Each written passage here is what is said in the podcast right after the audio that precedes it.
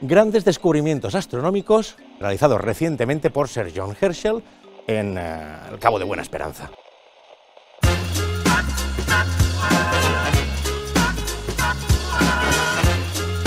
Fake news faz parte da nossa vida. La medicina que neutraliza el 100% del coronavirus. Mejor conocido como las goticas milagrosas. But they can make anything bad because they are the fake, fake, disgusting news. Bienvenidos a este segundo capítulo de este podcast que ahora, bueno, sí tiene nombre, La Guerra de las Palabras. Eh, soy Taro, editor y coanfitrión de este podcast con Manolo. ¿Cómo estáis, Manolo? Bien, pues bien, aquí por fin empezando este segundo capítulo que nos costó reunirnos un poco, hacernos el tiempo, pero aquí estamos. Claro que sí. Lo bueno es que vamos a estar grabando durante, no nos vamos a poner de acuerdo durante harto tiempo, pero lo vamos a publicar todos juntos, así que va a ser una serie ahí y totalmente lineal para la gente, por lo menos. Para que no nos dejen abandonados en la mitad del podcast. Si, si subiéramos los capítulos como grabamos, yo creo que nos dejarían abandonados. Totalmente. Yo nos abandonaría. Tenemos un temazo, el, una, yo creo que la coronación de fake news del siglo XX, yo creo que empieza con, con esta. Yo creo que este tiene la, si el día de mañana quieren hacer una fake news, este tiene la receta perfecta. Ahora, yo buscando un poco del tema, que ya les vamos a decir cuál es, me encontré con otra posible interpretación del nombre y no del, del, tema y no la hablamos. El tema, bueno, como lo dijimos la semana anterior, es el gran engaño de la luna. Ahora, el gran engaño de la luna, ¿qué es para ti, Manolo? Aquí me, me, me pillaste, no sé para dónde vais con esto, pero para mí el gran engaño de la luna es una serie de noticias, más que un, un reportaje eh, dividido en varios capítulos que sacó un diario que recién estaba empezando en Estados Unidos, pero no sé a dónde, a dónde vais con lo que me quieres decir. Vamos, hablemos de eso, después entramos a lo que, a lo que, a lo que apareció ahí en el, en el camino. Efectivamente, el, el, gran engaño de la luna eh, fue una noticia, fue un reportaje separado en seis artículos que apareció en el periódico The Sun, ¿no? no. En 1930 y... Perdón, perdón, nada que ver. Eh, 1835. Vale. Fui a 1900. Por eso no me, no me cuadra. no entender. 1835. Claro. Ahí sí que sí. Entonces ahí un astrónomo, un supuesto astrónomo, eh, que en realidad no existía, eh, llamado Andrew Grant. ¿Viste? Ahí tenemos... No, a ver, paremos esta weá. No, no, paremos la grabación. Andrew Grant sí. publicó seis, un artículo en seis partes, atribuyéndole el descubrimiento a un astrónomo que sí existía, que es John Herschel, que viene de la familia de los Herschel, que son tres, grandes, son tres grandes astrónomos en esa familia, que había construido en el fondo un eh, telescopio superatómico en África del Sur, que eso sí era verdad, de hecho, en esa misma no, época... Per perfecto. Él, estaba construyendo, que es lo único, la única parte verdad de esta noticia, que estaba construyendo un, un, telescopio en África del Sur, pero Andrew Grant, supuesto astrónomo, dice que trabajando con John Herschel habían encontrado esta tremenda civilización en la Luna, ¿no? Eh, sí, sí, pero lo, lo, de Andrew Grant, yo la verdad que ahí tengo mis dudas. Es el, ahí, ahí me pillaste, porque yo siento que gran parte de esta noticia se basa en, que, en Herschel, que es el hijo del el famoso astrónomo Herschel, que este astrónomo también muy famoso. Eh, está eh, William Herschel, que es el astrónomo muy conocido de 1700 y algo, y este es su hijo, John eh, Herschel, que es un astrónomo muy conocido y se basa, se vuelve muy creíble la noticia porque es un descubrimiento de John Herschel. Por eso esta otra figura, ahí me pillaste, que es un astrónomo inventado, ¿tú me decís? Claro, lo que pasa es que eh, The Sun tenía el problema que era un pequeño eh, periódico, ¿cachai? Que nunca había tenido muy buen tiraje. Y uno de los, de los periodistas en jefe de esa época, eh, cuando vio que Herschel iba a África del Sur y iba a una expedición a construir un telescopio donde se suponía que iban a ver la luna, que iban a estudiar muy bien la luna, eh, creó toda esta cuestión como una movida eh, de publicidad, ¿cachai? Entonces, en el fondo... No, no, no, sí, sin duda, esa parte la tenemos clara. Lo, único que me... Por eso no sé si podemos empezar a grabar de nuevo, para mí sería ideal. No, Porque este personaje me cagaste. ¿Sí? Está corriendo el tiempo.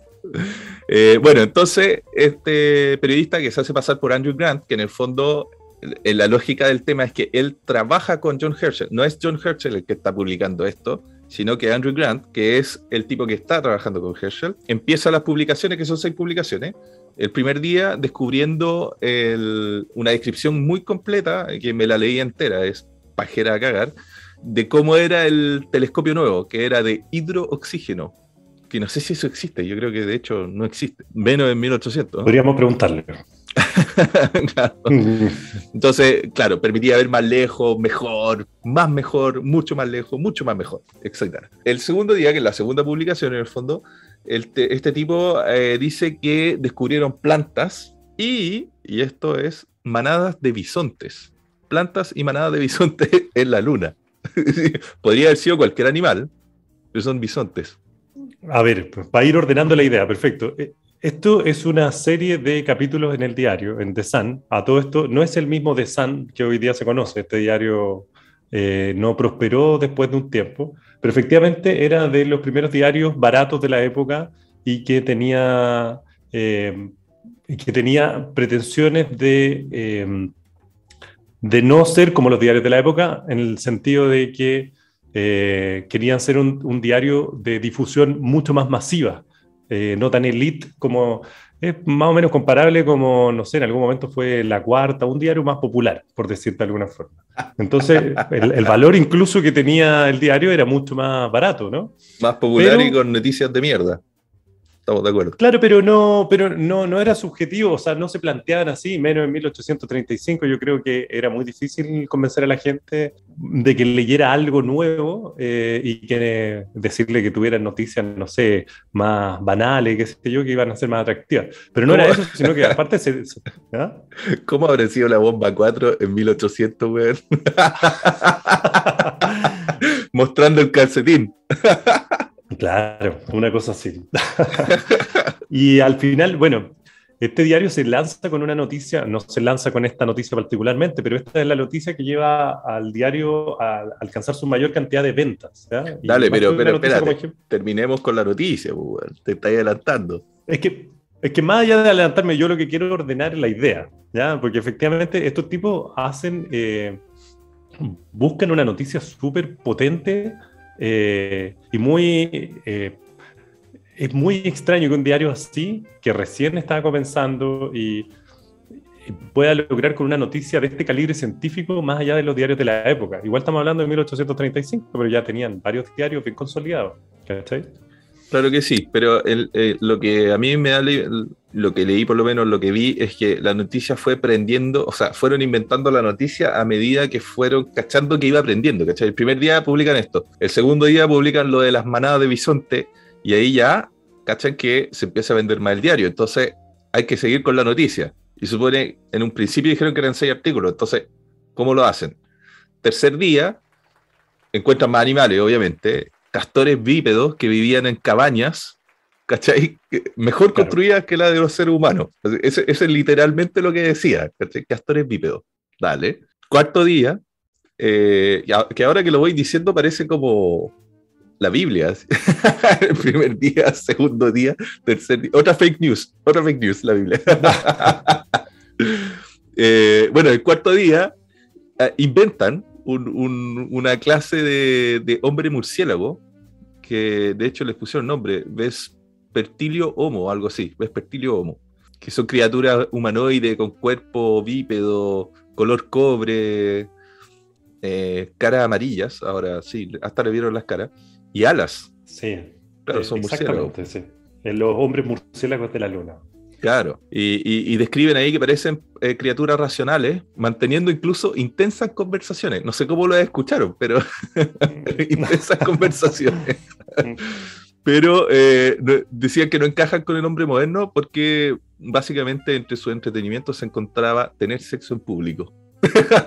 ¿De, dónde salió esa weá? Pero bueno, yo creo que era un gran telescopio. Al final, yo creo que hay que verlo por ese lado. Claro. bueno, y ya los tipos no sabían cómo seguir escalando, pues ya encontraron seres casi humanos con alas, pues ya.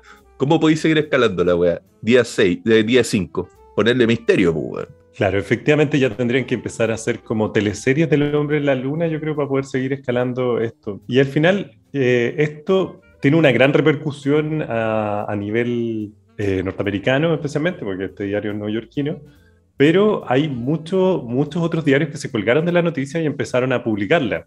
Tanto claro. como algunos que cuestionaban la noticia, como otros que la daban por cierto. Porque realmente el diario se, o sea, la noticia se basa en cosas, en, hechos reales, como el tema de, como dijimos, de Herschel en Sudáfrica, haciendo toda esta investigación, con efectivamente un nuevo telescopio, con más tecnología y todo. Lo, lo genial es que, como en esa época no era tan rápida la comunicación, en una semana el tipo no pudo salir a desmentir la weá, ¿cachai? Entonces los tipos siguen publicando el día de quinto que inventaron algo así como con templos de zafiro y otra especie de, de, ser, de especie de ser humano mucho más inteligente, no sé qué. Sexto día publican que no me acuerdo cómo fue, pero algo pasó con el telescopio, entonces ya no pueden seguir viendo, entonces ya no hay más noticias y la cierran ahí, ¿cachai? Y ahí recién puede salir Herschel diciendo esta weá no es cierto. Claro, igual hubo una, eh, una aclaración del parte del mismo diario de que esto era una farsa, pero se demoró casi un mes, un poquito menos de un mes en la aclaración del mismo diario. Cosa que te da un tiempo suficiente, para un diario especialmente, lograr las ventas y lograr ser conocido y posicionar un nombre, independiente de la farsa, independiente de, de todo, ¿no? Sí, pues de hecho los tipos quintuplicaron su tiraje en una semana.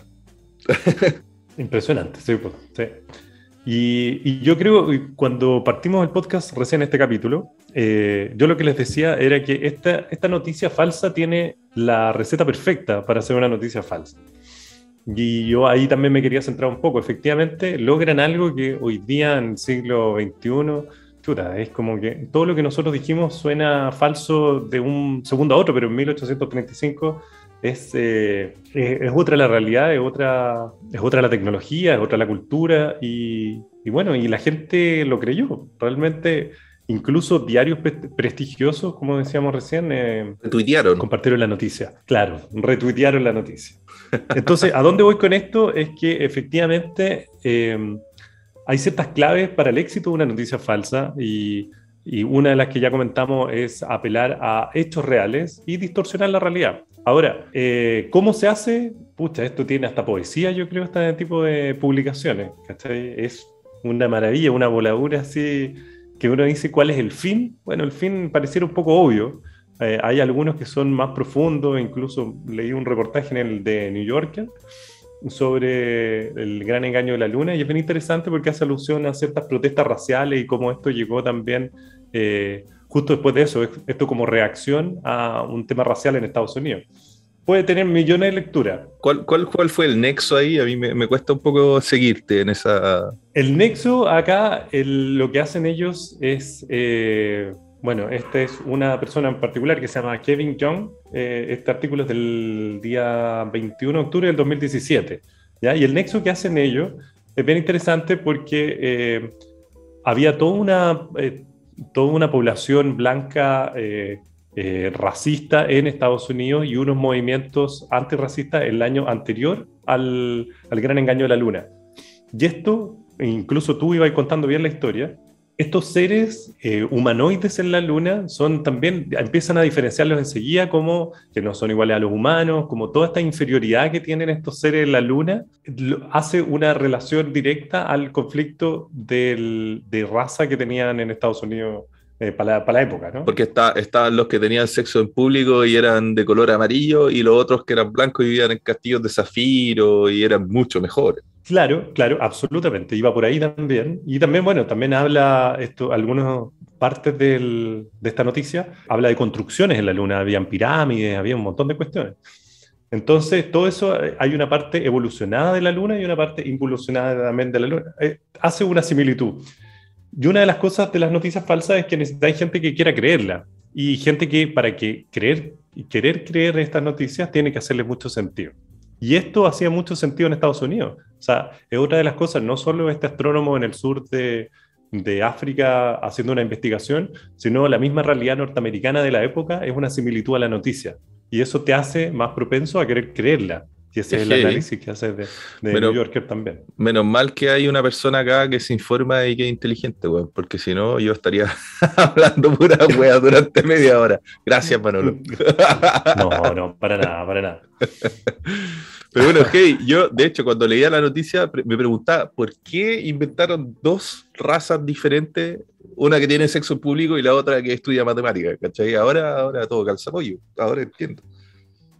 Bueno, pero eso es una vuelta que se le puede dar y tiene 11.000 vueltas y a donde también queremos ir. ¿Cuál es el fin de, creer, de querer crear una noticia falsa? Eh, estamos en, como dijimos, en 1835 y donde el poder de las comunicaciones no es el de hoy día, no es que cualquiera pueda crear eh, una noticia, necesitas un periódico, necesitas eh, el poder económico, el poder de las comunicaciones y se gesta una de las grandes noticias falsas, yo creo, de la historia del siglo 19, habíamos dicho 20, pero es 19.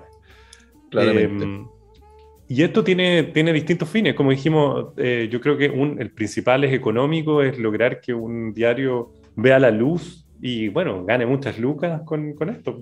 Eh, vea la, luz. Y todo, Oye, a todo esto a, a, Herschel se lo recagaron porque al, al, al, astrónomo real que estaba haciendo su telescopio en Sudáfrica, que se enteró tres meses después que estaban usando su nombre se, se, se, cagó de la risa y dijo así como, declaró como, bueno, sí, ahora cuando la gente lea mi investigación real se van a aburrir, porque no, no, no descubría a nadie en la luna, no sé qué. El, el, tipo publicó su investigación y nadie la pescó, ¿cachai? Como estaba tan desprestigiado por la noticia del Sun que no, no lo tomaron en serio y su carrera se fue a la cresta.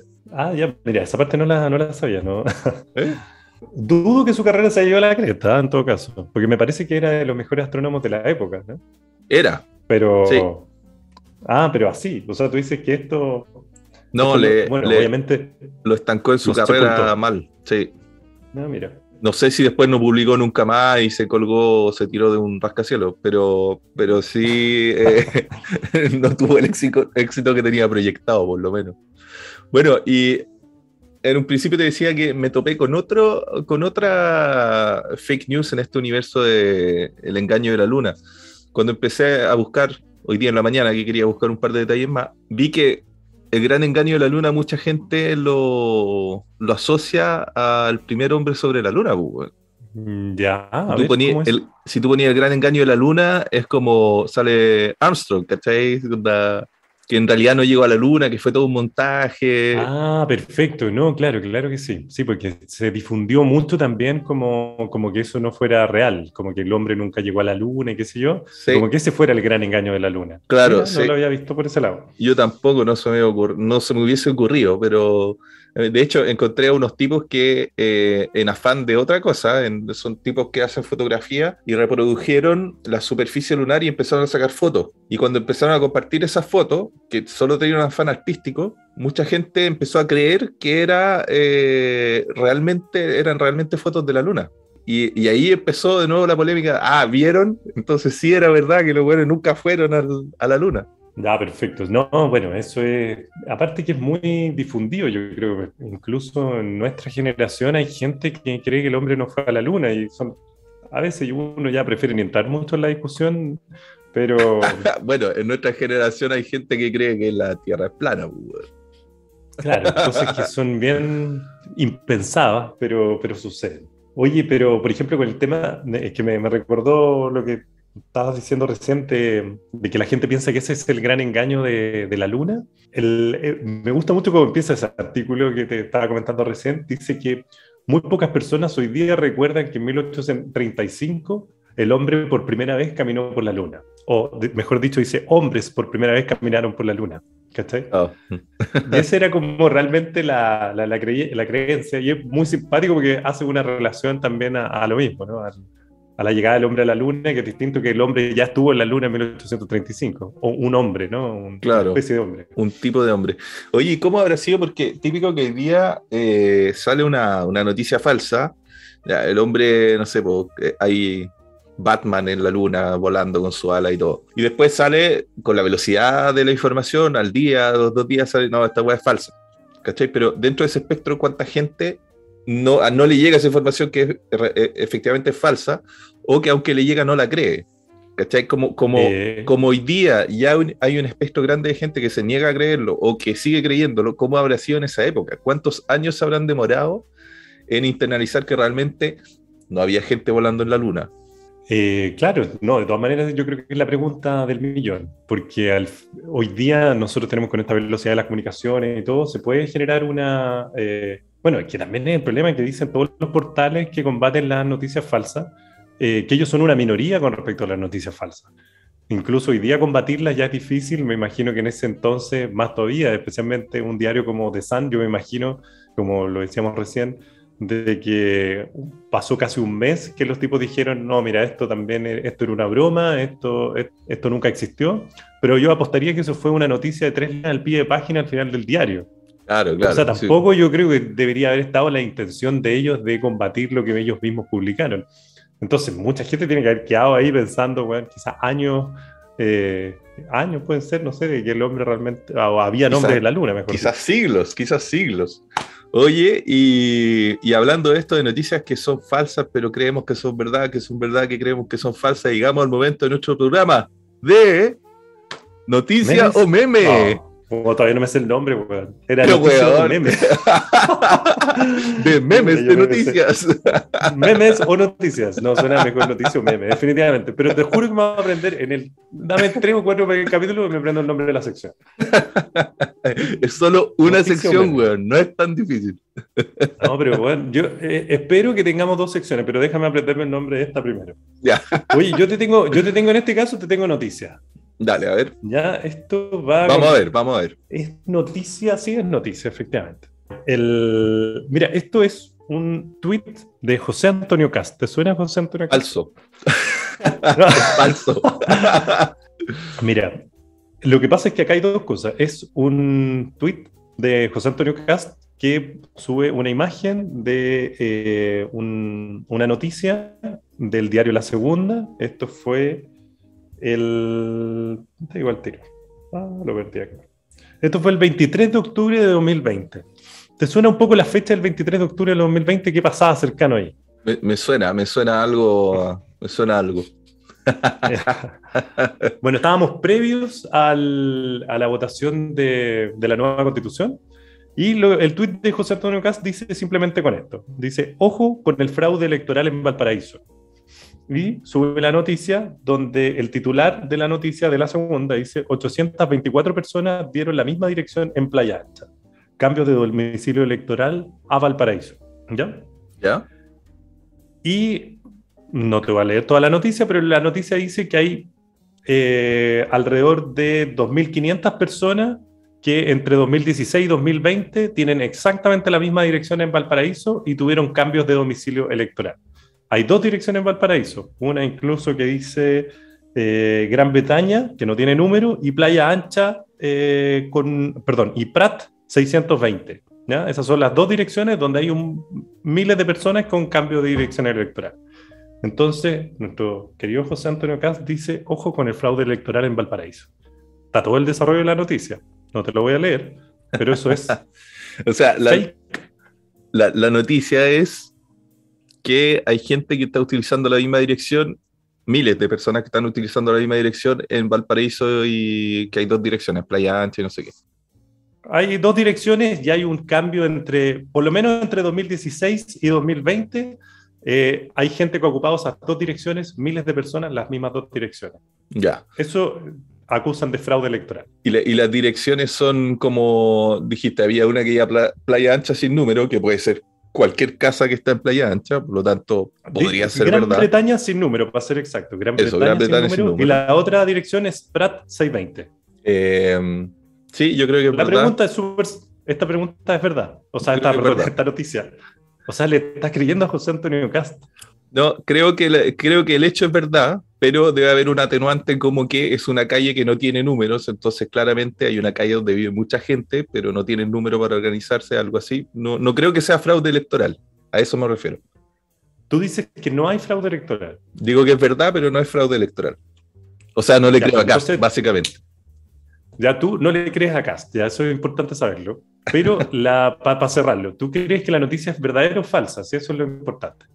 Me confundí entre verdadero y entre, entre tanto falso y verdadero. Eh, creo, que puede- creo que es posible. eh, no, pero en verdad debe ser falso. En verdad debe ser falso. Ya en no verdad debe ser falso. por Es falso, falso. Todo es falso.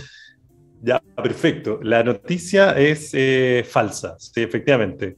Yo creo que el tema, mira, te estoy dando el gusto con esta noticia por, por lo que hablamos en el capítulo, en el primer capítulo, que Ya. tú te tiraste en contra de los medios masivos de comunicación como los queridos diarios, que no son tan queridos, si yo lo entiendo perfectamente. Y especialmente un diario como La Segunda, que yo creo que es de los diarios más aberrantes que tenemos, por lo menos en la realidad nacional. Ya que no está la cuarta, la segunda.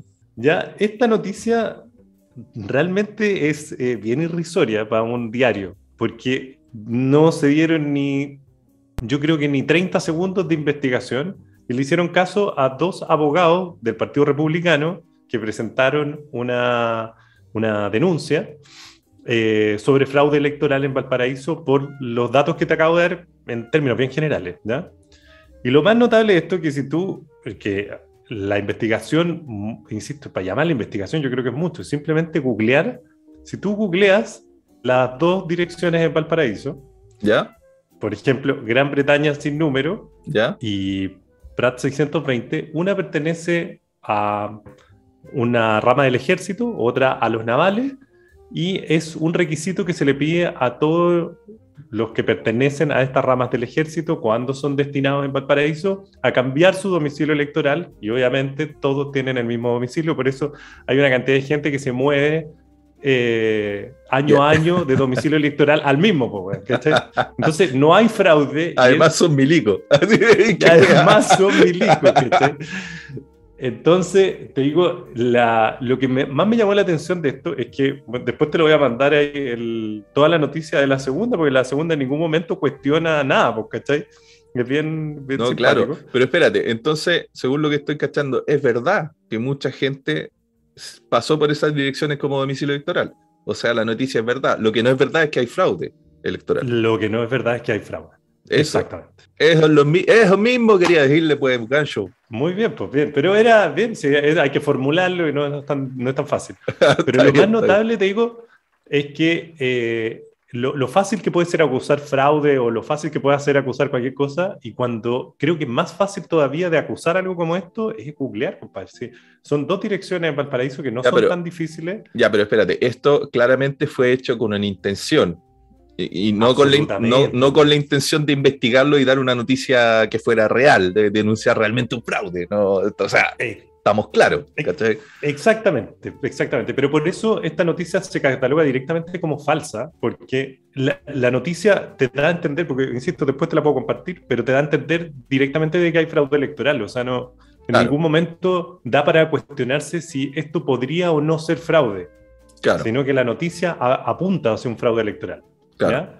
Y no solo que José Antonio Cas la comparta como fraude electoral, que es el otro caso, y por eso era importante poner a José Antonio Cas, porque yo quería ver cuál, obviamente, para nosotros creerle, y, y más allá que un tipo que tampoco dice tantas mentiras, porque no es un tipo que aparezca en todos los portales de fake news como aparece en otros gallos, eh, es un Bolsonaro. tipo que, el cual nosotros dos, como Bolsonaro, por ejemplo, claro, o, o Trump, que también lo sacamos la vez pasada, eh, es un tipo que yo creo que es más peligroso todavía porque es más inteligente todavía que esto que Bolsonaro Trump, para mi gusto, eh, Cast, claro. lamentablemente. Y, y cachai Y- que no, no se moja el potito, no dice, hay fraude electoral y la weá. Dice, ojo, ojo con el fraude Ojo. electoral. Entonces, como que se puede, no se moja el potito, la tira, pero después puede sacarle el poto a la jeringa y decir, no, yo no dije que había fraude electoral. Yo dije que ojo, que había que tener ojo nomás.